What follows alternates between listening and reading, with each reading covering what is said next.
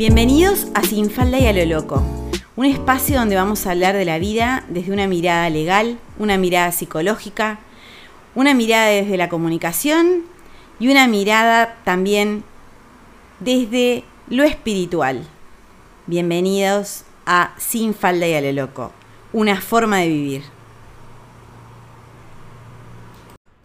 Otro martes de podcast, otro martes de Sin Falda y a lo Loco. Bienvenidas, bienvenidos gracias por estar ahí. Eh, hoy para hablar de los amores tóxicos. ¿Y qué podemos decir de los amores tóxicos? ¿Qué puede haber nuevo bajo el sol? Nada, nada, nada que sea el descubrimiento de la rueda. Pero tal vez pensando juntas mm, sale algo. Este momento, a mí me gusta siempre pensar un poco las energías disponibles. Y este año es un año de energías disponibles que nos permiten ver con quién estamos. Y al ver con quién estamos, también preguntarnos cómo nos sentimos. Y al ver con quién estamos y preguntarnos cómo nos sentimos, hacernos la pregunta de si nos hace bien o no nos hace bien. Y si la respuesta es me quiero ir de acá y no sé cómo, que es algo que constantemente llega a la consulta. Yo sé, a ver, me pasa algo fabuloso, que hay gente que llega y me dice, mira, yo quería saber cómo hago para dejar a, tal persona. Porque lo que me pasa es que sé que no, no me hace bien, pero tampoco me puedo ir de ahí. Bueno, por supuesto que cada consulta va a ser algo diferente, las posibilidades van a ser diferentes y en general, ¿en dónde se van a, a poner? ¿En dónde se van a, afianzar los registros, de qué van a hablar más los registros, no tanto de la otra persona, que sí, que pueden hablar, pero sobre todo de las partes nuestras, que es donde calza la otra persona. Esas partes que hacen que nosotros no logremos descifrar por qué seguimos agarradas. Una de las cosas que yo siento que sucede cuando hay un amor tóxico y nos cuesta soltarlo, es porque en general ese vínculo tuvo un momento que fue maravilloso, que fue y que nos sentimos tocando el cielo con las manos. En todo vínculo tóxico hay un punto en el que es en general el cual volvemos cuando pensamos que, que vamos a dejar, que es tener la esperanza de que aquello que hubo puede volver a suceder de que esa persona que nosotros conocimos, que fue tan maravillosa, tan genial, tan estupenda, que lo pasamos tan bien, que tuvimos esas noches tan apasionadas, esos atardeceres, esas tomar un vinito a la luz de la luna, ese ir a tomar mate en la rambla, ese viajar, ese hacer cosas, ese ver lugares geniales, todo eso que en general solemos vivir en el inicio de una relación, porque eh, el punto para que algo prenda el fuego del amor, del enamoramiento, es que ese fuego inicial después se transforme en unas, em, en unas brasas que den calor durante todo lo que siga el vínculo. Pero en algún lugar, cuando estamos ante un amor tóxico, que tiene mucho que ver con la intensidad y con el apego, en, estos momentos donde nos van a pegar más duro, valga la redundancia, apego y nos van a pegar, es en la zona de los apegos. El universo va a pegar en la zona de los apegos, de cualquier apego. Apego por lo material, apego por acumular, apego por, por, una persona, apego por una manera de vivir, apego por un lugar físico, una casa o lo que... Esos apegos que ya vencieron como el yogur, o sea, están hipervencidos, caducos como las, las hojas de los árboles, pero a diferencia de las hojas caducas, no se caen, sino que se quedan agarradas, ¿no? Entonces resulta que, no sé, me estoy quedando a vivir en un lugar que me sale carísimo mantenerlo, pero bueno, es la casa familiar, es la casa de mis padres, de mis abuelos, acá nació la tía Pochita, no, no, no puedo irme de acá. Y resulta que la casa se te viene arriba, te come cruda, vivís para mantenerla y no la querés soltar no sé, un vínculo, me llevo re mal con este loco, estamos re mal, pero no logro, no logro, no logro soltar el apego, el miedo, el miedo a la soledad, el miedo y la esperanza, la esperanza de que en algún punto, porque muchas veces estas personas que hemos seguido tanto tiempo con gente que, no nos hacía bien, o sea, que eran tóxicos, ¿qué, ¿qué es algo tóxico? Es veneno. Lo tóxico es veneno. ¿Qué pasa cuando nos desintoxicamos? Que expulsamos el veneno. Eso es desintoxicarse en un vínculo. Y eso hace un vínculo tóxico, te va envenenando. Te envenena el ánimo, te envenena la salud, te envenena el espíritu, te envenena el alma, la mente, los pensamientos, la alegría de vivir, te envenena. Y en un punto, nosotros, como en, en algún momento ese veneno era Coca-Cola, o era una bebida maravillosa, que no la sentíamos ponzoñosa, sino fortificante, porque viste cuando estás bien con alguien, cuando la cosa empieza es que vayan pasando, que los atiendo de a uno. ¿Cuál es el problema? ¿Cuál es el tema? Vení que yo te lo, te lo arreglo. O sea, nos multiplicamos, se nos abren los brazos, el pecho, el alma, la sonrisa. Y podemos con todo. Nos la versión nuestra, cuando estamos con alguien que sentimos que nos ama de verdad, es nuestra mejor versión. Tal vez esa versión de puedo con lo que se me plante adelante. Aunque estemos dejando nuestra vida a un lado, no importa. Puedo con lo que se me venga adelante de que sean desafíos, oposiciones a ese amor, temas que se nos pongan en el medio. Se soluciona, se va a solucionar. ¿Por qué? Porque yo lo decreto y lo hago. Nunca me salió lo del decreto y lo hago, pero no importa. Entonces, el punto es, el punto es que en algún lugar cuando empezamos tan bien y tenemos tan estupendas situaciones vividas juntos, cuando la cosa empieza a hacer agua, cuando el tipo ya nos mostró, o ya vimos, o ya sentimos y experimentamos en carne propia lo que no era, nos cuesta muchísimo aceptar esa no es una derrota, porque a mí no me gusta la palabra derrota, pero esa especie de decir, no, no salió bien, no, no era lo que yo esperaba, este loco no era lo que yo esperaba no fue lo que yo esperaba, nos cuesta. Y hay un punto en el cual siento que a veces cuando nos vamos de los lugares donde, porque decimos mucho, nos vamos, hay que irse donde no nos quieren, hay que irse donde no nos valoran, hay que irse y nos vamos, pero volvemos. Ese es el tema. Y cada vez que volvemos, volvemos más fuerte. Y en este momento, además, estamos con las, las vueltas, o sea, los retornos, los retornos de gente de antes que no había quedado suficientemente dilucidado el tema, pero además yo tengo una sensación de que en estos retornos hay algo de, bueno, yo te pongo a esta persona de vuelta disponible, como el taxi, para que lo tengas enfrente y digas, yo esto ya sé cómo es, yo ya sé cómo es esta persona. Yo ya sé que, que cómo, qué pasó, ya sé lo que viví, ya sé lo que sé. Adelante, pase, con usted no va a ser. O volvemos a caer. ¿Cuándo volvemos a caer? Cuando creemos que el otro cambió. ¿Cuándo cambia el otro? Ah, cuando siente que tiene algo para cambiar. Yo puedo creer que Pepito está totalmente equivocado en su forma de encarar la vida. Pero si para Pepito eso es lo mejor, o sea, no va a hacer nada para cambiar. Para que alguien quiera cambiar algo, tiene que estar convencido de que ese algo o le hace daño a él o le hace daño a las personas a las que quiere. Si no lo ve así, no va a hacer nada. Me parece Fedeval diciendo que va, va a ir a la, a la psicóloga. Si Fedeval fue a la psicóloga, yo soy Pampita. Bueno, esto es medio localista para el Río de la Plata. Fedeval, les comento, es un argentino, este, no sé, definir qué hace, que, que, bueno, que nada, que es infiel a la enésima potencia. Y entonces el tipo, bueno, desde decir que porque lo heredó del padre, alerta roja, heredamos la infidelidad de nuestros padres, o sea, eh, ¿qué nos pasa señora? A ver si asumimos algo. O este, desde decir eso hasta decir que no, que había ido un profesional para que lo ayudara. Y en tres meses, tipo que está curado. Ya está curado. El tema no es él. A los dos minutos es que no eligió bien a las personas. Flaco. A ver, no sé un poquito autocrítica, bebé. Entonces, cuando vos ves, nos ves en general a nosotras, volvemos con el mismo tipo, que no hizo terapia, que no se planteó nada, que qué hacen en general. Como nosotras les decimos todo lo que no nos gusta, No, porque, además somos expresivas, ¿no? Porque a mí de vos no me gusta esto, esto, esto, esto, esto. A, B, C, D, E, F, G, H, I, J, K. No sabemos todo el abecedario. ¿Qué hace el tipo? Repite todo lo que le dijimos que no, le, no nos gustaba de él, diciendo porque yo ya no hago más tal, no, no hago más A, no siento más B, no actúo más C. Vos le diste la letra. Vos le dijiste que era lo que tenías que decirte para calmarte los nervios.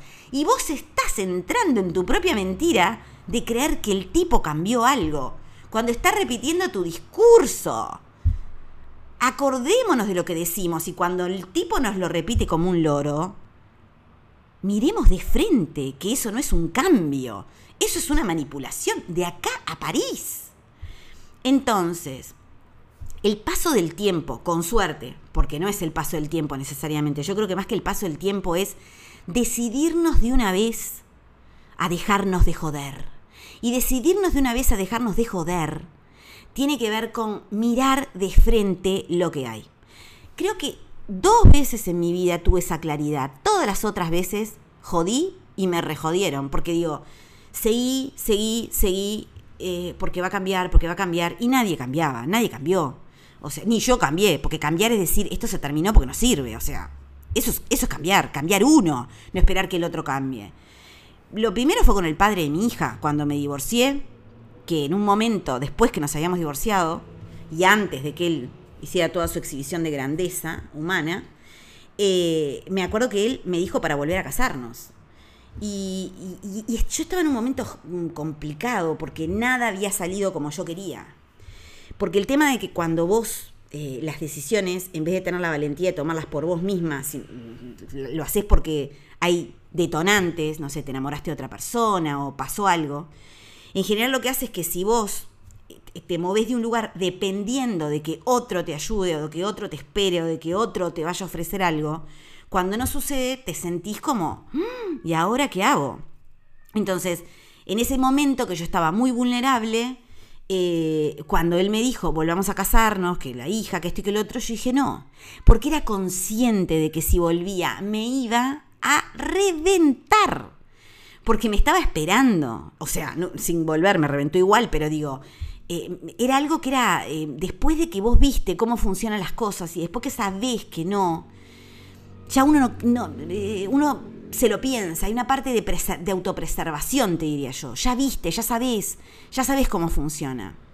Y la segunda vez, aunque parezca mentira, ahora, en donde claramente nadie me pidió para volver, pero también claramente y como nunca sentí que no había dónde volver, porque cuando vos le perdés la confianza a alguien, cuando vos dejás de creer en alguien, cuando alguien te hace daño eh, voluntariamente y mirándote a los ojos, ¿a dónde estás volviendo? ¿A dónde? No hay lugar donde volver. No hay lugar seguro donde volver. Y lugar seguro no como esas seguridades eternas, porque no existe lo eterno. No, lugar seguro como lugar de en donde la otra persona te quiere como sos, vos querés a la persona como es, donde sus sombras no son sombras que te quieran dañar voluntariamente, sino que son sombras que el otro las tiene porque es como es, y vos lo aceptás con eso o no lo aceptás. Pero la intención es importante. Una cosa es que alguien tenga temas y otra cosa es que alguien actúe alevosamente para dañarte. Es diferente. La intención lo es todo. La intención lo es todo. Entonces, el amor tóxico en el que nos bañamos como veneno y nos vamos impregnando y reimpregnando, cuando lo dejamos ir y decimos, no, no, no, porque se terminó. Ese es el famoso caso en que yo abro los registros, miro al lado de la pareja y digo, bueno, porque acá hay una persona, bla, bla, bla. no, yo estoy sola. Digo, ¿hace cuánto? Cinco minutos. Bueno, no, no, no, dejamos hace tres días. Bueno, gente, energéticamente, a los tres días, yo voy a ver a la persona al lado tuyo porque todavía no tuvo tiempo ni de moverse. Y voy a verlo tal cual está, y tal cual es, y tal cual se ve, y tal cual actúa y funciona. Entonces, cuando a mí alguien me dice, no, no, no, yo empiezo, ¿vos estás segura? Esto es lugar de parejas o símil chocolate, porque muchas veces no nos damos cuenta que pareja es el tipo casado con el que salimos, porque lo ponemos en ese lugar. Que pareja es el tóxico con el que volvemos y dejamos y volvemos y dejamos 70 veces y que a lo largo de los años juntamos 7 años con el tóxico, pero si nos preguntan cuánto estuviste en pareja con el tóxico, decimos 3 meses, porque fueron los únicos 3 meses en que eso funcionó. Y créanme, y me, jugaría muchas cosas a que muchos de los que me están escuchando lo vivieron. Viví tres meses con el tóxico, pero hace siete años que estoy con el tóxico. ¿Qué quiere decir eso? Que te ocupa el lugar. Ocupa el lugar. Todo lo que ponemos en el lugar de la pareja, inclusive ese amor platónico no correspondido. Hay una escena en Cuatro Bodas y un funeral en donde mm, me acuerdo que, Hugh Grant, eh, había una amiga de él que estaba enamorada. Y en una, en una, de las bodas, una señora le pregunta a esa amiga si ella tenía pareja. Y esta, creo, creo, que la actriz era Christine Scott Thomas. Y ella le dice, mm, eh, lo que pasa es que estoy enamorada de alguien que no me corresponde. Y mientras siga enamorada, eh, no, puedo, no puedo involucrarme con nadie más. Y esa es la definición exacta, exacta de lo que es un amor que ocupa un lugar, aunque nosotras creamos que estamos solas. Entonces, hay muchas maneras de autosabotearnos, hay muchas maneras de engañarnos, hay muchas maneras de reprimirnos, hay muchas maneras de negar. Todas esas em, de racionalizar, ojo con la racionalización. Mecanismo de defensa estupendo que es metemos cabeza a todo y entonces la persona te hace todo un análisis exhaustivo de todos los motivos por los que no tiene que estar con esa persona. Pero está, entonces, ¿qué pasa? Mi mente está tranquila porque yo la tengo re clara que no tengo que estar con él. Mi cuerpo hace lo que se le canta, o sea, se lo voltea cada, todas las semanas. Pero mi mente sabe, así que yo estoy tranquila. ¿Tranquila de qué? ¡Mi amor!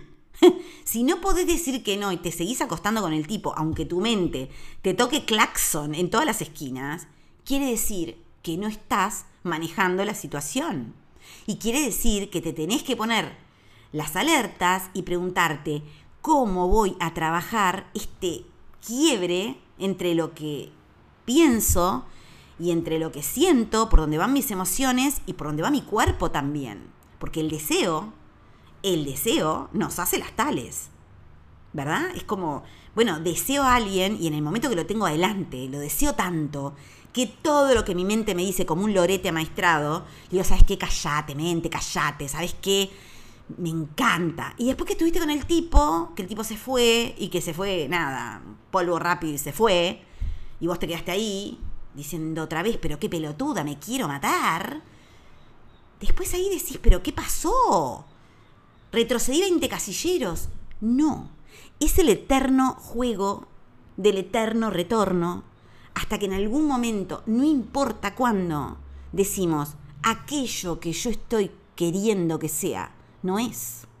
Aquello que viví en un momento no es. Estoy viviendo en el pasado, con un vínculo del pasado, porque actualmente no es.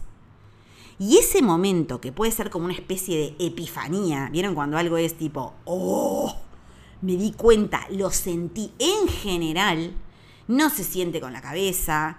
No, yo qué quieren que les diga, yo lo siento con la tripa.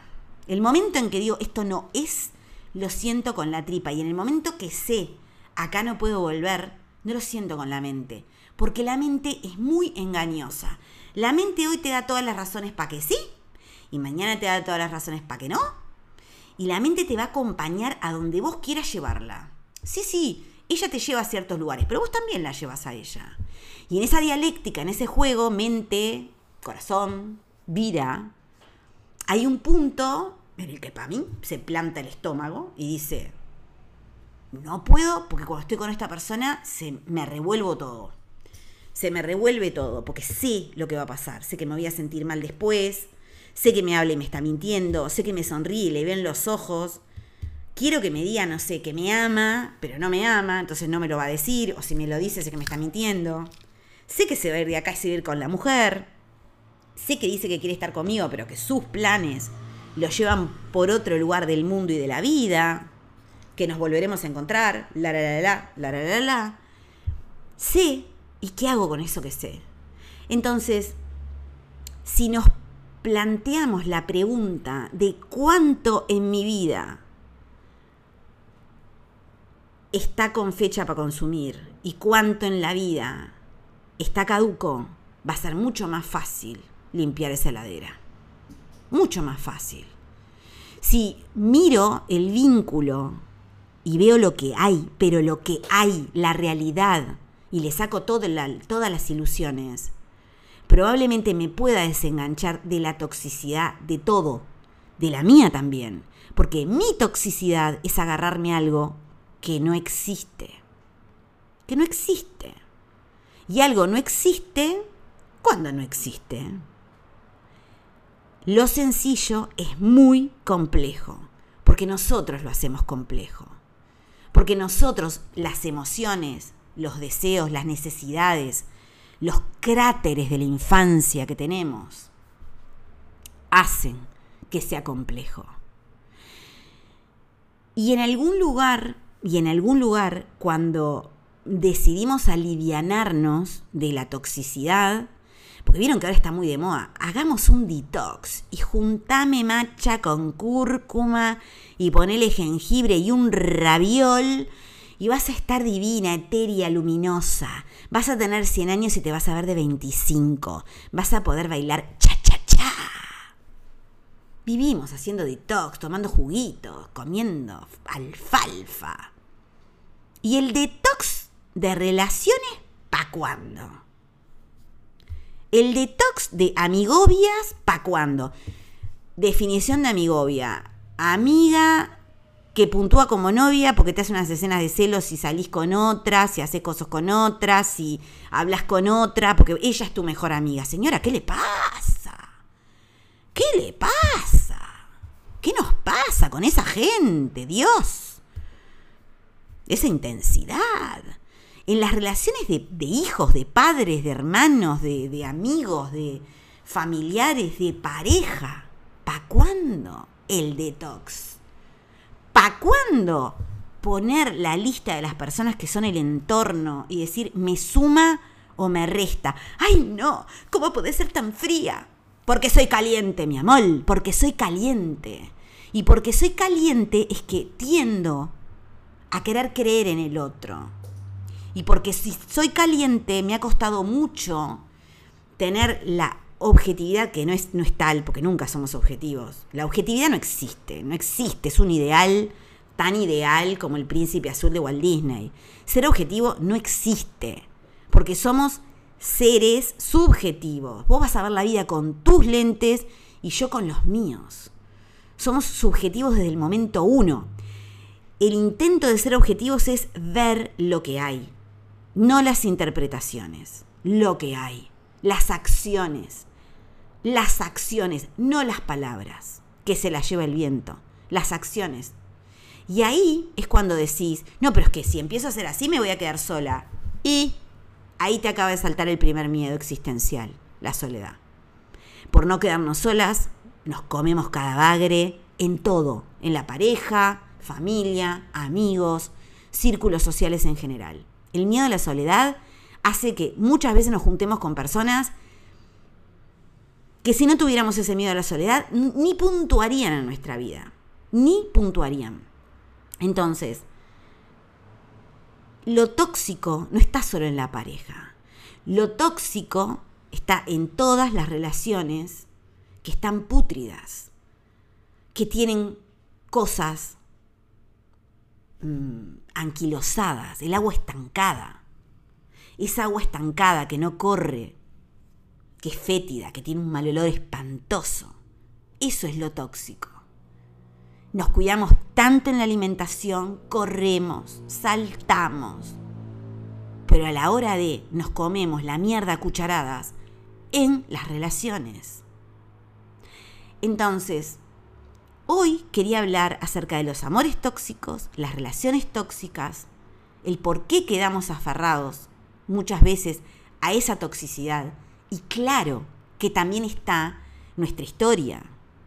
Pero cuando vos pensás en la parte que sostenés viva como si existiera y ya no, de ese momento que viviste con la persona que fue tan fabuloso como amiga, como pareja, como hija, como madre, como lo que sea, te vas a dar cuenta qué te faltó en tu niñez. Te vas a dar cuenta. Lo que te encantó, lo que te fascinó, es tu falta. Es lo que te falta. Es lo que te falta. Y esa ausencia, ese, ese, ese vacío, en general, viene de lo que nosotros interpretamos, no solo de lo que sucedió, sino de lo que interpretamos, de la versión de nuestra propia historia que tenemos, en donde nos vemos abandonadas, donde nos vemos no vistas, donde nos sentimos y donde no logramos construirnos a nosotras mismas desde nuestra propia mirada amorosa y habilitante. Porque llega un momento, gente, en donde no le podemos estar pidiendo a nuestra madre que sea la madre que no es. Ahí empieza todo.